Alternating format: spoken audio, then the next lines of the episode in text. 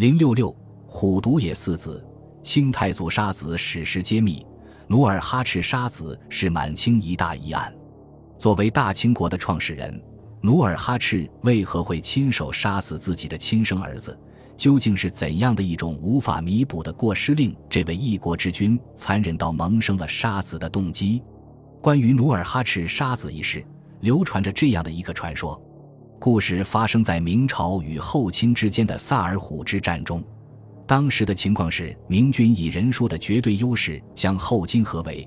对此，努尔哈赤并无任何畏惧之念，并决心终以一路突破明军的包围，直逼西乡。努尔哈赤见此状，顿时大怒，他大声呵斥楚英：“你竟敢谎报军情，长敌军士气，动我军心！”楚英不解，他本是如实禀报，不想父王不自量力，最终被明军歼灭，于是据理力争。见此状，努尔哈赤暴跳如雷，于是下令将楚英拉出去斩了。就这样，长子楚英因扰乱军心被处死。努尔哈赤派其二子代善继续打探敌方军情。代善来到明军营前，他看到的是与楚英陈述中相同的场景。代善想，若是他回去实话实说，那将会得到与楚英相同的命运。反复揣度。代善终于想到一妙计，回抵后，代善对努尔哈赤汇报：明军兵马确实多如牛毛，但在我看来，他们都是一些有身无手、不堪一击的草木之兵。努尔哈赤听闻此言，顿时喜笑颜开。结果在那次战役中，八旗军队以少胜多。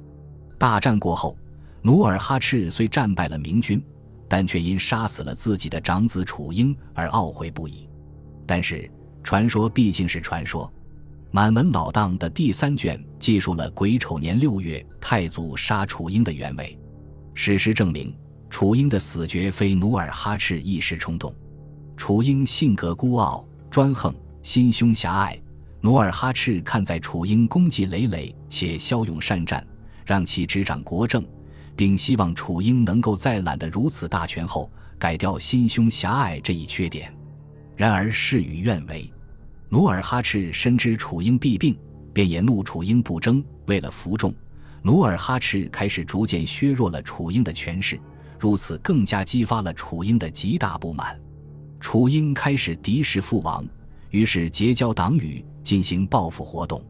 努尔哈赤听闻此事后，震怒之下将楚英监禁于牢中。